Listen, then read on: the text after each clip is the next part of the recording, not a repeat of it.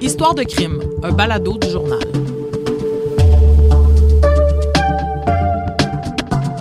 Salut les gars, c'est vraiment un plaisir de vous retrouver pour un deuxième épisode du balado euh, du journal. On est en ce moment dans les archives du journal. C'est ici qu'on va faire ça. On est au 4545 rue Frontenac.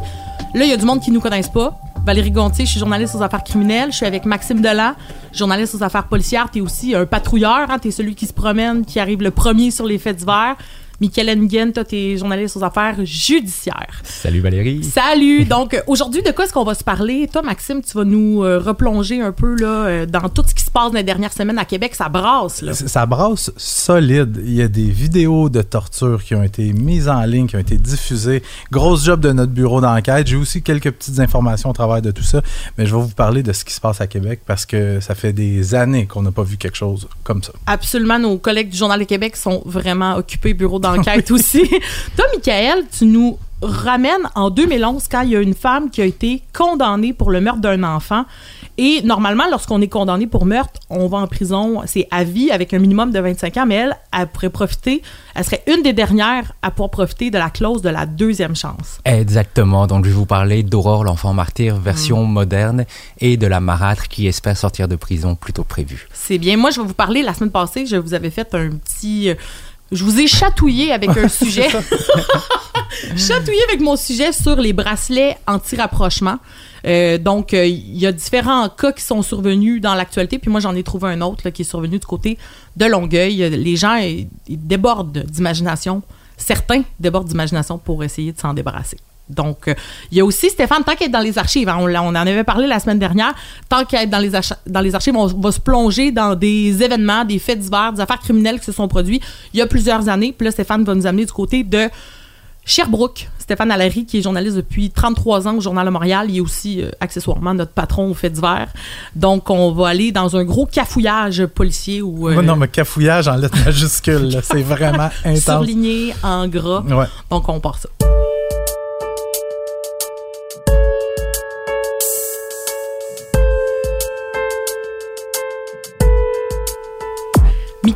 J'aimerais ça que tu nous parles du cas qui- que tu avais couvert quand tu as commencé ta carrière de journaliste au Journal de Montréal. Donc, on recule en 2011.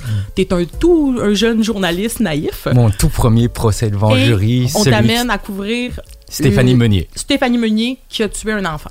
Exactement. Donc, Stéphanie Meunier, je vous ramène euh, à plus de 10 ans. C'est une femme qui avait des enfants et qui s'est mis en couple avec un certain Francis Bastien. Mm. Francis Bastien avait un enfant, c'est lui qui avait la garde de l'enfant, Jérémy Bastien Perron, 4 ans, et la marâtre le détestait. Détestait, mais Ça, c'est la belle-mère, l'infâme belle-mère. Exactement. Puis c'est pour ça qu'on a toujours fait la comparaison avec Aurore l'enfant martyr, l'histoire de 1920, parce qu'elle le battait, elle le fouettait, elle le mordait. Ça a duré des mois et évidemment, malheureusement, l'enfant est décédé.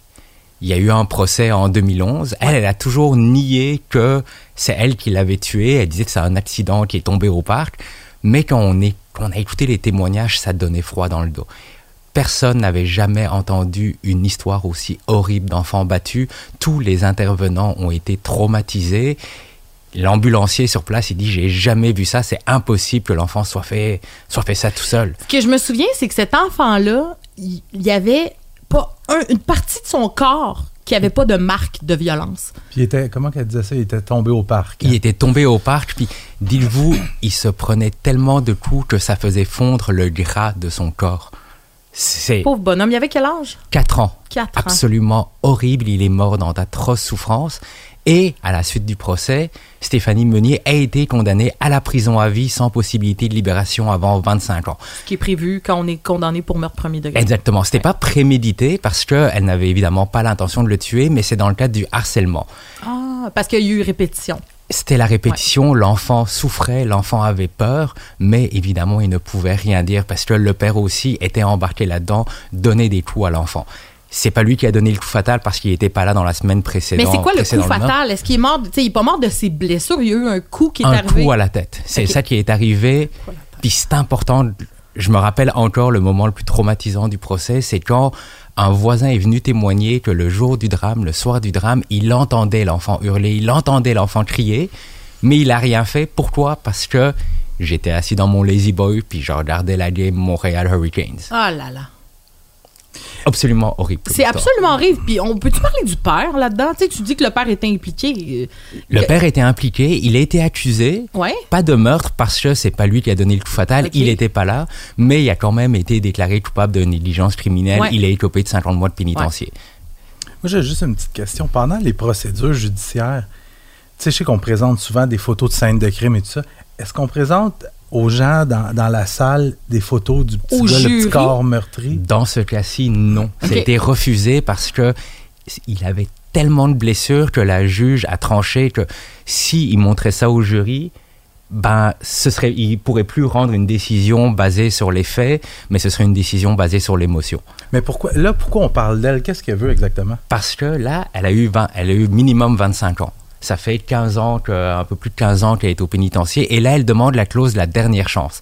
C'est quoi la clause de la dernière chance? C'est une clause qui permet à un meurtrier condamné de demander de sortir plus tôt que sa condamnation. Dans son cas, elle ne pouvait pas demander de libération 2008, 25 ans, parce que c'est à partir du moment où elle est arrêtée. Elle a encore plusieurs années à attendre, mais là, elle veut sortir plus tôt. Elle dit Je ne suis pas une personne violente, le pénitencier m'a appris. Donc, l'étape, comment ça fonctionne C'est il y a tout un rapport qui va être fait sur elle, et si c'est accepté, c'est un juré qui va décider. Donc, ça va vraiment être une audience où là, on va être plongé en plein dans l'unité Mais 9. ça, ça n'existe plus, là. Tu sais, c'est- dans le fond, c'est que ah, c'était sous le gouvernement Harper que les conservateurs qui avaient imposé ça. Mais ensuite, ça avait été aboli, cette euh, clause-là de Et dernière elle, chance. elle a de la chance, justement, parce que c'est une des dernières au Québec, au Canada, qui peut bénéficier de cette clause-là, parce qu'elle a été abolie en 2011. J'ai comme accroché quand elle dit « je suis pas une personne violente ». Ben- comment, comment faire subir des, des souffrances comme ça à un petit bonhomme de 4 ans? Tu sais, tu dis, il n'y a pas une partie du corps qui est pas meurtrie. Non, mais Puis comment, comment qu'elle peut dire qu'elle n'est pas violente? Ça me... Mais non, mais c'est ça, exact. Puis c'est ça que, que on va voir si elle s'est réhabilitée. Tu sais, cette clause-là, elle était en place pour faire en sorte que, tu sais, au, au Canada, on a un concept de euh, lorsqu'on est emprisonné, on n'a pas un concept comme aux États-Unis où on envoie quelqu'un en prison, on jette, on barre la porte puis on jette la clé. Là.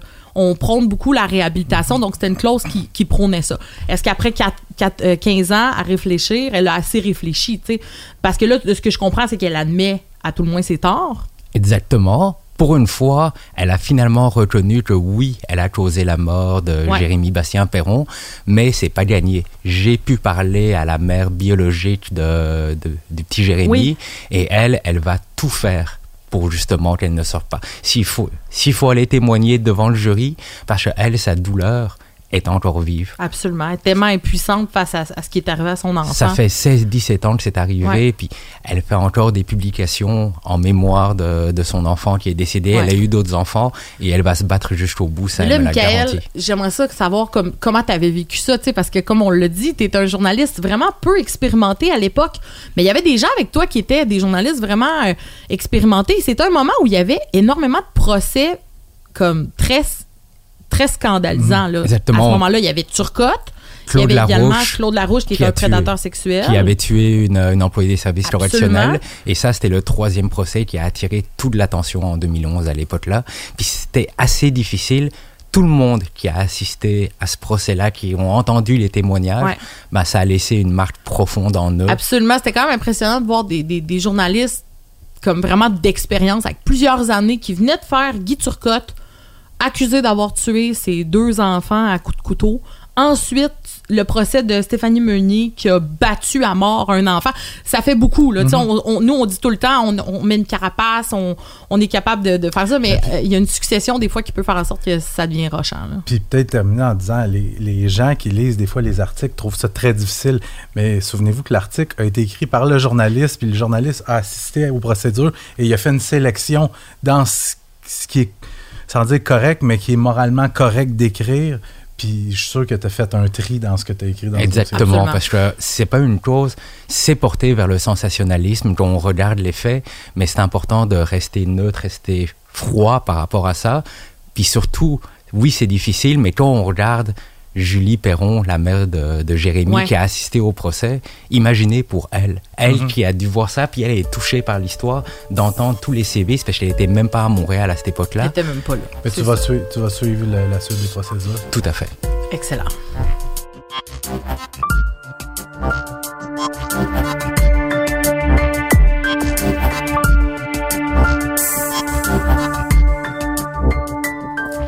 Moi, je vais vous parler de violence conjugale. On s'en est parlé la semaine dernière, Maxime, parce qu'on faisait référence aux nombreux féminicides qui sont survenus depuis le début de l'année. Puis, tu, tu nous as dit, mais pourquoi est-ce qu'on met pas des bracelets anti-rapprochement Systématiquement. systématiquement à tous les hommes violents qui sont accusés? Euh, donc, des bracelets anti-rapprochement, là, moi, je veux juste vous faire une petite synthèse rapidement. Là. Euh, c'est quelque chose qui a été mis en place par Québec Projet pilote. projet pilote, ben, tu sais, puis ça a été mis en place en 2022 euh, parce que en réponse à la vague de féminicides qu'il y avait eu là, notamment en 2021, là, on s'en rappelle, il y avait une succession de femmes qui avaient été tuées euh, par un conjoint euh, violent. Euh, puis, ben, ces bracelets anti-rapprochement là fa- fait en sorte que lorsqu'on dit tu n'as pas le droit de t'approcher de ta conjointe à tant de mètres, ben là ici c'est c'est monitoré puis ça nous permet de voir si la personne respecte ses conditions ou non. Ce qui est arrivé, c'est que dans les derniers mois, il y a eu des cas où des hommes qui euh, voulaient tellement pas respecter leurs conditions qu'ils ont réussi à détourner le système.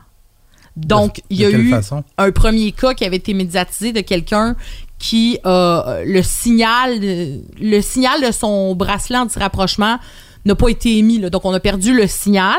Puis, il y en a un autre à Longueuil récemment qui l'a carrément cassé. Il l'a coupé. Puis là, tu me demandes, je te vois venir, Max, tu veux savoir de quelle façon? Puis nous, ben, on a décidé au journal de pas dévoiler la façon parce qu'on ne deviendra pas le guide 101 des batteurs de femmes de comment se débarrasser de leur bracelet. Ce que je peux vous dire, c'est que le plus récent cas que j'ai répertorié, qui est encore une fois à Longueuil, c'est quelqu'un qui a réussi à l'enlever. À l'enlever. Et euh, deux des cas que j'ai répertoriés, c'était quelque chose qui a été utilisé qui est en vente libre. Là, Mais rassure-moi, façon. euh, quand il a réussi à l'enlever, est-ce que les, ceux qui monitorent ont vu qu'il l'avait enlevé? Ces cas-là, c'est des gens, moi je vous parle de des gens qui ont été euh, arrêtés par le système. Donc on a réussi comme quand même à les, euh, à mettre, à les mettre hors d'état de nuire, là, une fois qu'ils avaient contourné le système. Donc ça, j'ai parlé à des organismes de, de comme qui prônent la sécurité des femmes. Puis ce qu'on a vraiment tenu à me dire, c'est c'est un moyen qui fonctionne. Est-ce que c'est parce qu'un criminel sort de prison, recommet un crime, ça veut dire que la prison, ça fonctionne pas? Regarde, euh, ben, j'ai- moi j'ai deux questions. Euh, la première, tu n'as pas répondu à ma question quand je te demandais est-ce qu'on devrait, est-ce que c'est envisagé peut-être du moment que tu es accusé de violence conjugale, de voie de fait dans un contexte conjugal, menace, harcèlement, Ouais. Est-ce qu'on on peut pas, ne serait-ce que pour protéger les victimes, de mettre un bracelet électronique à tout le monde? Mais c'est que Max, Michael, coûte- t'es au palais, là. Ça coûte cher. Moi, je suis au palais. Des causes. Ben. de violence. Mais je sais pas si c'est juste d'argent. C'est un Mais facteur. c'est parce- une logistique. Des causes de violence conjugale, là. Dans les palais de justice, là, les plus gros, il y a des salles dédiées. Dédiées. Des centaines. Récemment, j'étais au palais de justice de Longueuil sur le rôle de la salle dédiée aux causes de violence conjugale. Il y avait plus de 100 dossiers. Est-ce que ça veut dire qu'on aurait. euh, tu sais, c'est qu'il y a déjà énormément, là, ça se compte par centaines le nombre de personnes qui ont des réel- bracelets? ça veut-tu dire que c'est un réel problème de société? C'est un problème de Ben, société. Évidemment, c'est ça que ça pointe. Mais quand on regarde, ça coûte entre 400 et 600 dollars par mois pour installer un bracelet électronique. Avec le nombre de causes, on voit la justice qui est sous-financée. Est-ce qu'il y a les millions à mettre pour justement... Ben, Est-ce l'autre solution, ce serait par exemple de le faire aux frais de l'accusé? Et on le voyait dans certains cas, avant qu'il y ait le projet pilote, certains accusés proposaient le port du bracelet à leurs frais. Mais ça revient excessivement cher et faut pas croire que c'est la panacée. Je parle à des intervenants qui me disent c'est un outil supplémentaire, mais faut pas que ça permette de dire bon bah il y a le bracelet, tout va bien, ben on va limiter les effectifs policiers par Mais sans, exemple. sans dire que tout va bien, c'est juste un moyen de protection supplémentaire pour des femmes qui sont Je- victimes. Je suis d'accord en même Puis, temps. là. Je, je veux juste vous ramener, tu sais, on a fait le podcast, euh, le, le- le balado la semaine passée. En début de semaine, j'ai j'ai découvert euh, dans, dans le coin de Montréal-Nord une femme que- qui a été poignardée, était chez elle, puis ça serait son ex avec une clé. Ça serait possiblement fait un double ou aurait conservé une clé Ouais. de l'appartement de son ex. Et rentrée, a été la poignardée aurait été, parce qu'il est- présumé innocent jusqu'à preuve du contraire, aurait été la poignardée dans sa chambre. Elle, elle s'est sauvée pieds nus pour aller au poste de police à pied. C'est des policiers qui passaient par là par hasard, qui l'ont embarqué. J'en parle, j'ai des frissons Ben oui. parce que cette femme-là, elle a fait ce qu'on lui avait dit de faire, c'est-à-dire porter plainte contre son, contre son ex violent. Elle l'avait fait pas plus tard que le mois passé. Elle l'avait fait également en juin passé. Et le gars a été remis en liberté avec des conditions. Absolument. Mais il s'en balance des conditions. Lui, ce qu'il veut, c'est le contrôle sur son Absolument, ex. c'est vraiment une prise de contrôle. Puis c'est ça qu'on voit là. Hey, faut quand même euh, vouloir là, euh, contourner ces règles là, pour comme se débarrasser d'un morceau de de, métal puis de plastique autour de ta cheville là, tu sais. Puis euh, il y a eu des signalements qui ont été faits là, à la police par rapport à des des, signaux qui ont mal euh, été captés, puis ça se compte par centaines là, tu sais. Est-ce que c'est des trucs involontaires euh, parce qu'il y a un bris dans le système? Ça on le sait pas. On va on va vérifier ça, mais c'est vraiment fâchant des cas comme le tien. C'est quelque chose qui aurait pu sais, mener à un féminicide éventuellement Absolument, absolument. Puis la femme a été super chanceuse parce qu'elle a réussi à s'enfuir. Ouais. Sauf qu'un cas comme celui-là, là, très précis, où une femme a déjà porté plainte contre son ex ou son conjoint et que le conjoint est remis en liberté, parce que dans le cas qui nous occupe, j'ai pas l'information, mais à ma connaissance, il n'y avait pas de bracelet électronique. Mais on en a vu plein dans les dernières années. Puis, tu sais, c'est Michael, tu disais euh, entre 4 et 600 dollars, puis tu disais que c'est euh, c'est peut-être un argument qui fait en sorte qu'on ne met pas des bracelets à tout le monde, je me trompe. Bon, mais ça vaut combien la vie d'une femme? Non, non, mais absolument. Ben, c'est ça, exactement. Mais en même temps, la semaine dernière, tu étais fâché parce que tu Tout disais le temps fâché. pourquoi est-ce que c'est pas les hommes qui arrêtent de faire la violence aux femmes? C'est une excellente question, ça, Maxime Absolument, Delan. absolument. Honnêtement, là, euh, à un moment donné, euh, la femme, là, si elle dit non, ça me tente pas que tu viennes chez nous, ben. euh, Ah, dans ta boîte, là, je veux dire, à un moment donné, non, non, mais à, à un moment, il va falloir que, au niveau sociétal, on se questionne à savoir, est-ce, comment est-ce qu'on peut protéger les femmes de ces hommes euh, narcissiques qui pensent que leurs propres besoins priment sur celui de leur victime, là? Ben, C'est ça qui est fâchant Puis, aussi, là. puis une autre chose, je pense aussi, ça devient. On, on devrait avoir euh, collectivement.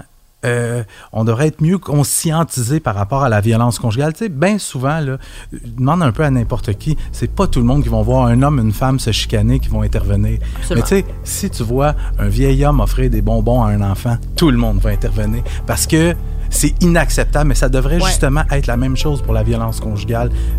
Euh, En agissant comme ça, on pourrait sauver la vie de plusieurs femmes, à mon avis. T'as raison.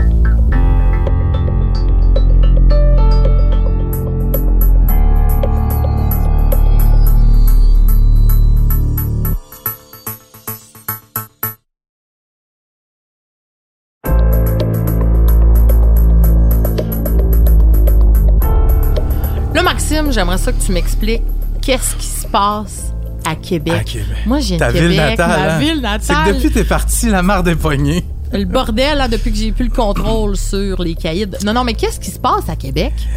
Je, je vais essayer de faire ça simple pour les gens qui n'ont pas nécessairement tant suivi. Ouais. Ça fait à peu près un. ben, il faut savoir d'abord que le territoire québécois, euh, le trafic de stupéfiants, les stupéfiants sur le territoire québécois, c'est contrôlé par les Hells Angels. Depuis, euh, depuis, tout le temps. euh, Ouais. depuis peut-être un peu moins pendant Shark, là, ils ont eu de la Ouais. misère un peu, mais tu sais, à tout le moins depuis, depuis 15 Ouais. ans, là, les Hells Angels ont repris le contrôle. Puis ça, ça veut dire, attends, qu'ils prennent une cote Oui, sur euh, la transaction. Puis moi, il y avait un, un contact, une source au sein du crime organisé, me dit vois ça un peu comme des municipalités qui chargent des taxes. C'est un peu la même affaire. Le territoire leur appartient, puis si tu veux opérer sur tel territoire, ben, tu me payes une taxe. Puis à Québec, c'est ça qui se passe. Donc, il y a des trafiquants euh, indépendants qui euh, vendaient de- des stupéfiants à Québec. Ils s'approvisionnaient auprès des Hells et ils payaient une taxe de 10 auprès des Hells Angels de Québec. Et il y a à peu près un an, un peu plus qu'un un- qu'un an, il y a un, un caïd, il s'appelle Dave Pick Turmel. Euh, lui, il a décidé, ouais, non, c'est assez. Moi, la taxe, je ne paye plus ça. Et là a commencé des, des, euh, des épisodes de violence. Lui, il s'est un peu rebellé contre les Hells Angels. Puis moi, je pense qu'il a pris un petit peu les Hells Angels par surprise parce que si vous êtes capable de me donner des gens encore vivants qui se sont rebellés contre les Hells Angels au cours des 15 dernières années, c'est assez rare. Je ris, mais c'est que ça démontre à quel point les Hells Angels, ils ont le bras long quand ils veulent passer un message. Oui, ou à quel point Dave Turmel est un peu inconscient, mais je pense que malgré tout, il y a une certaine intelligence criminelle parce que je pense il a un peu réussi son coup parce que ce que lui a fait, incendie criminel euh, sur des commerces, des résidences appartenant à des Hells Angels, des proches des Hells Angels, des sympathisants, des membres de, de clubs supporters. Ils ont incendié euh, un, un, un, repère d'un club école des Hells Angels, des coups de feu sur des résidences, meurtre également, tentative de meurtre. Vraiment, tu sais, je disais, c'est québécois. Lui, il est accusé de rien de ça. Là, il est accusé de rien. Il est recherché On pour trafic de stupéfiants. à la tête de ces crimes-là. Si Exactement. Et, et, lui, Dave Turmel, euh, selon notre bureau d'enquête, qui, soit dit en passant, fait une solide job dans Sur ce dossier-là. ça, effectivement, on a des collègues qui ont, qui ont travaillé beaucoup dans les derniers Ouais. jours. Dave Turmel, lui, dirige un peu les opérations à partir du Portugal en Europe. Et là, c'est là où ça a dégénéré complètement et où les policiers sont mobilisés. Écoute, il y a encore, au moment où on se parle, il y a à peu près 200 policiers à Québec pour essayer de mettre de l'ordre dans tout ça. On a 24 arrestations. C'est que dans la dernière semaine, semaine et demie à peu près, il y a des vidéos de séances de torture qui ont été diffusées. Qui Des sont... oreilles coupées, Mais des moi- moi, je doigts, des, des, je les ai vus- orteils. Je les ai vus pas, euh, pas blurrés, pas brouillés. Pas la version diffusée en ligne, là. ouais. Puis tu sais, j'ai un petit peu l'habitude de, de- de- d'images un peu euh, dures à regarder. Là, j'ai regardé, puis là, là, là, là. Ils sont baveux, là. Oui. Coupe l'oreille, gna gna gna. Monte l'oreille à Monte l'oreille à la caméra. Les forces de changer d'allégeance devant la caméra, de le dire. Oui. Ouais, mais t'as des proches, donc c'est ça pour les gens qui, qui sont pas nécessairement au courant, t'as des gens qui sont proches des Hells Angels, des trafiquants, qui se sont fait carrément enlever, séquestrer, battre et torturer. Mais quand on parle de torture, c'est, les méthodes utilisées par les cartels. sous le, sous le pied. Ouais, c'est- des- méthodes barbares utilisées Ouais. par les cartels mexicains de la drogue. Qu'est-ce qu'on parle? On parle de doigts coupés. On parle d'oreilles coupées, on parle d'orteils coupés. Et là, le pl- la- une récente vidéo là, qui vient d'être rendue publique, c'est avec une torche, un chalumeau en dessous du pied, avec un, un gars qui est attaché sur une chaise. Sais, Puis c'est on des se images épouvantables. bidonne là, sur les vidéos. Là. Ça se bidonne là, de genre, Ah, ah, ah, j'espère que t'as appris. Et là, euh, les gens me demandent des fois, mais pourquoi, pourquoi là, tout d'un coup, là, on est rendu à 24 arrestations Ouais. dans ces dossiers-là. Pourquoi tout d'un coup, il y a plein d'arrestations alors que ça fait un an que ça dure? Ce qu'on me dit, c'est que Dave Turmel et sa gang, ils ont franchi la limite. Ouais. Ils ont franchi la limite en filmant des actes barbares et en publicisant leurs crimes violents. Eux autres, euh, ce qu'ils ont fait là, c'était pour narguer les Hells Angels. C'était pour montrer, regardez ce qu'on est capable de faire. Puis c'était un peu rire au nez des policiers. Regardez ce qu'on est capable de faire, puis vous n'êtes pas capable de nous pogner. Mais ce que je trouve étonnant, puis Michael, tu me, tu me le diras, tu couvres beaucoup la justice. Les Hells Angels, là, euh, eux, ils vont de façon détournée trouver une façon de euh, passer leur message. Hein, puis ils sont des fois arrêtés, judiciarisés pour ça. Là, ici, c'est pas eux qui commettent ces crimes-là. Mhm.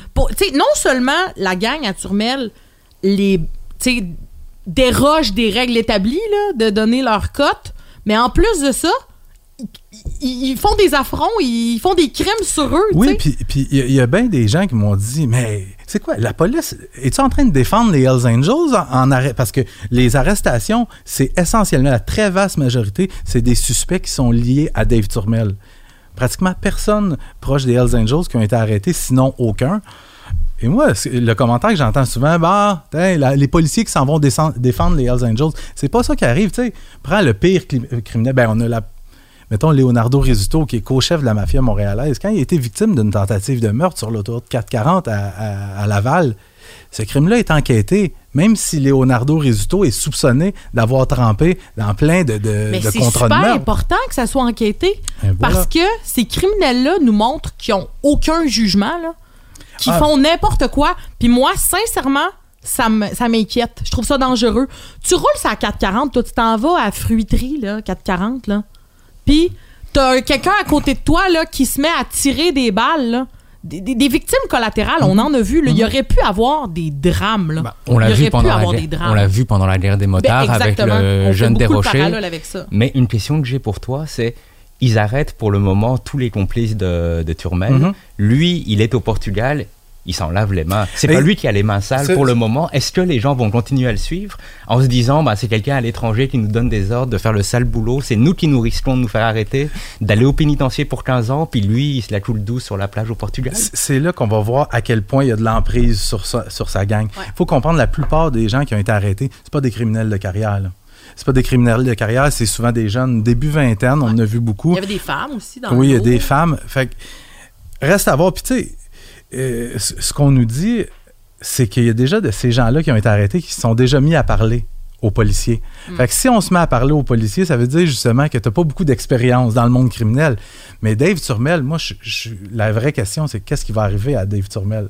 Moi, j'ai bien hâte de voir pour les prochains mois, est-ce que c'est la police qui va l'attraper en premier? Ou les Hells Est-ce que c'est les Hells? Ouais. ou il va juste se faire oublier, s'en aller dans un autre pays? Ou une autre option, ça serait qu'il revienne au Québec et qu'il fasse face à la musique.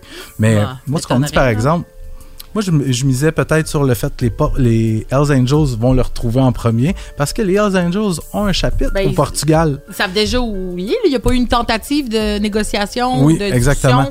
Mais ce qu'on me dit, par exemple, c'est qu'au Portugal, ils sont en train de vivre leur propre opération Shark, plein d'opérations policières qui ciblent les Hells Angels. Fait que ça va être un dossier à suivre, un dossier extrêmement intéressant. Absolument.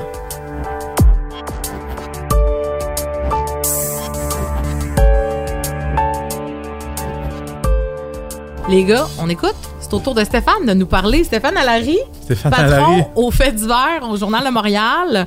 Tu t'es replongé euh, pour nous. Bienvenue hein, dans ce deuxième épisode Merci. du balado euh, du journal. Euh, donc, tu t'es replongé dans, dans un fait divers là, qui date de, de- de plusieurs années. Euh, tu nous amènes à Sherbrooke, Rock Forest. On l'a même appelé la saga Rock Forest. là. En fait, on a appelé ça la fusillade de La Rock Forest. fusillade de Rock Forest, une bavure policière importante. Effectivement, c'est une bavure policière qui a coûté la vie à un honnête travailleur. Euh, on a appelé ça la fusillade de Rock Forest parce que ça se passe à Rock Forest. Pour les gens qui connaissent peu cette région-là, Rock Forest, à l'époque, euh, c'est une petite ville en banlieue de Sherbrooke. Depuis, ça a été fusionné avec Sherbrooke. Alors, euh, on replonge au 21 décembre 1983. Quelques jours avant Noël, il y a une affluence dans les, euh, dans les centres commerciaux, bien sûr. Ouais. Et là, il y a deux convoyeurs de fonds de la compagnie Brinks qui tombent dans une embuscade au carrefour de l'Estrie, à Sherbrooke. Les bandits n'hésitent pas à tirer pour s'emparer de l'argent. Ils tuent un, un convoyeur de fonds, M. Yvan Charland, un père de famille de 37 ans. Il est atteint d'une décharge en plein visage et il meurt. Les voleurs s'enfuient avec 50 000 environ. Euh, ce qu'il faut savoir, c'est qu'à ce moment-là, là, à cette époque-là, les vols de banque violents avec des coups de feu, Ouais. c'est très fréquent à travers la province. Euh, mon ancien collègue Serge Labrosse, qui a déjà couvert, euh, qui a couvert en fait la fusillade de Rock Forest, comparait ça un peu à un épisode comme si c'était le Far West. Donc les policiers sont souvent à cran parce qu'il y a souvent des, des armes à feu en- euh, impliquées dans les, dans, les, dans les vols. Puis là, ben, on parle de Far West, mais il faut peut-être avouer que dans ce cas-là, les policiers ils ont été un, un petit peu cow-boys. C'est eux qui ont été cow-boys. Oui, tout à fait. Alors, deux jours après le vol, la police de Sherbrooke reçoit une information comme quoi, dans, que, dans une chambre de motel euh, à Rock Forest, il y aurait des suspects dont, qui ressembleraient aux, aux portraits robots qui ont été diffusés après le vol. Mais là, les policiers organisent une opération, un raid en catastrophe. En moins d'une heure, ils débarquent euh, au motel Le Châtillon, le nom du commerce, et euh, ciblent la chambre numéro 5. Mais en même temps, ils font pas évacuer toutes les chambres voisines. Ils font pas de vérification sur l'automobile des gens qui sont dans la chambre, qui est dans le stationnement. Font pas appel à la Sûreté du Québec, qui a euh, une équipe SWAT, une équipe tactique, qui a de l'expertise. Bref, ça débarque là et ils mettent une opération en branle extrêmement rapidement. Et quand ils s'approchent de la porte de la chambre numéro 5, tout d'un coup, il y a une détonation qui se fait entendre. Alors, un des policiers qui est là, qui a un, pistolet mitrailleur Uzi, ça c'est une petite mitraillette, là, entend la détonation. Lui, il est convaincu que ce sont les suspects dans la chambre qui tirent vers lui Ouais. et ses collègues. Oh, c'est quoi, c'est quoi la détonation? J'y reviens dans deux secondes. Maxime. Le policier, André Castonguay, vide son chargeur. 20 balles traversent la porte de la chambre en deux secondes. Alors, dans la chambre, il y a deux travailleurs. C'est deux poseurs de tapis, des gens venus de Québec, euh, qui venaient remplir un contrat. Donc, pas du tout les criminels recherchés. Pas du là. tout les criminels dont vous Ouais. avez parlé un peu plus tôt, en Ouais. effet. Alors, ce sont des. Et non plus les criminels cherchés dans ce cas-là non plus. Euh, et un des, des travailleurs qui était couché dans son Ouais. lit reçoit huit balles, dont une qui le touche au cœur, M. Serge Baudouin, un père de famille. Il meurt. Son collègue reçoit une balle à la joue. Lui survit. Là, à partir de là, ce qui s'est passé exactement, c'est pas clair, mais il y a deux choses qui très rapidement vont être comprises par tout le monde. Les deux poseurs de tapis ont rien à voir, absolument rien à voir avec le vol. Et la fameuse détonation euh, dont tu me parlais, euh, Maxime, c'est un des policiers ayant cru voir du mouvement, se sentant en danger, a tiré un coup de semonce.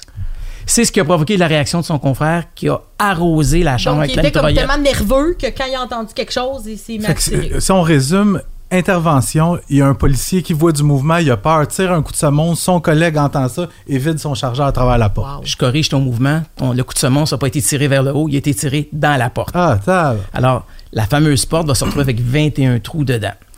Euh, évidemment, l'affaire fait vite les manchettes. Euh, ça, fait, ça fait scandale. Il y a une, en- une enquête publique du coroner qui est ordonnée. Alors, à l'époque, il y avait des enquêtes du coroner euh, pour ce genre de situation-là. Et le coroner, après avoir entendu les témoignages, qui sont souvent contradictoires entre les policiers et les témoins, entre autres, il y a des témoins qui vont dire que les policiers ont crié police après avoir tiré. Euh, les policiers vont dire qu'ils ont défoncé la porte à coups de pied, alors qu'en fait, il y avait une chaîne qui retenait la porte Ouais. et que c'est le blessé dans la chambre qui a fini par venir ouvrir la, euh, La la porte aux policiers. Alors bref, il y a plein de contradictions et le coroner finit par établir que les policiers devraient être tenus criminellement responsables de la mort de M. Baudouin euh, à cause de leur négligence. Mais dans- en plongeant dans ces archives-là, est-ce qu'on savait dès le départ qu'il n'y avait pas tiré sur les bonnes personnes? Est-ce que le fait que c'était deux innocentes victimes, ça a-tu été connu dès le départ? Ça a été rendu public quelques jours plus tard. D'ailleurs, la famille de M. Baudouin attendait ça euh, avec anxiété un peu parce qu'eux étaient Ben oui. convaincus qu'il était innocent. Alors bref, le coroner recommande que les policiers soient accusés. C'est le cas. Le policier Castonguay euh, fait face à une accusation d'homicide involontaire, notamment, ce qui est quand même assez grave euh, comme, comme accusation. Il y a un procès qui se tient à l'automne euh, suivant, l'automne 84, et les policiers sont complètement blanchis. La famille de M. Baudouin est bien sûr révoltée. Euh, eux ont suivi toutes les procédures. Ils étaient là à toutes les audiences euh, euh, lors de l'enquête du coroner, au procès. Ces gens-là ont été là tout le temps. Et euh, après, la, après la, le verdict, la famille disait, selon eux, les policiers s'en allaient pas faire une arrestation au motel. Ils s'en allaient faire une exécution. Ils voulaient venger le, co- le convoyeur de fonds qui avait été abattu sauvagement par les voleurs. Écoute, il y a une photo aussi qui, euh, on peut le voir, Ouais, euh, on ici. peut le voir ici. Euh, le frère de M. Baudouin était tellement en colère qu'il a grimpé sur un véhicule de police et a sauté à pieds joints sur le, pare-brise de l'auto euh, par dépit tellement il était... euh, On peut imaginer la Ben, on peut imaginer, Tim Michael, on en a, on en coupe beaucoup de la justice, puis moi, ça m'est pas arrivé souvent qu'il y ait un, un verdict, euh, vraiment qui, qui, qui choque comme ça, mais on peut imaginer là toute la l'émotion qu'il devait Mm. avoir dans les palais de justice, puis tu sais, ça s'est rendu jusque dehors, là, il y avait clairement un sentiment d'injustice Absolument. euh, pour, euh, pour la famille euh, de c'est M. surtout- Baudouin. C'est surtout qu'à la base, tu as deux poseurs de tapis qui ont rien demandé à personne, qui sont innocents, ils s'en vont juste faire une job, et les coups de feu sont tirés. C'est une erreur qui est survenue à la suite d'une autre erreur d'un autre policier. Fait tu sais, mets-toi dans le pot de la, de Ah, la puis famille. tout a été fait derrière une fait, porte, là. Tu sais, c'est pas comme des fois, il y, a- y des cas où il va y avoir un mouvement qui. Là, il n'y a rien eu, il n'y a pas eu de mouvement, là. Pour ajouter à leur déception, les policiers, après avoir été blanchis, ont été réintégrés rapidement. Ils ont même eu droit à une petite cérémonie à leur retour au poste de police. Et euh, le policier qui a tiré, Castonguay, a même été promu chef des enquêtes criminelles à Sherbrooke quelques années plus tard. Wow. Euh, dans le cadre d'un reportage qu'on a publié dans le journal au mois de décembre dernier, notre collègue Frédéric Giguère a euh, retracé la veuve de M. Baudouin. Ouais. Et c'est assez touchant ce qu'elle raconte. Elle raconte comment elle a dû expliquer à son fils de 5 ans à l'époque euh, pourquoi son père, à la veille de Noël, Ah ouais. pourquoi son père avait été tué par des policiers. Et elle a raconté aussi à notre collègue que euh, elle a gardé des copies des, des- des articles de journaux et des rapports publiés dans- au cours des enquêtes dans une boîte pour son fils pour qu'il puisse comprendre un peu plus tard pourquoi Pourquoi il n'y a pas de papa? pourquoi il n'y a pas de papa.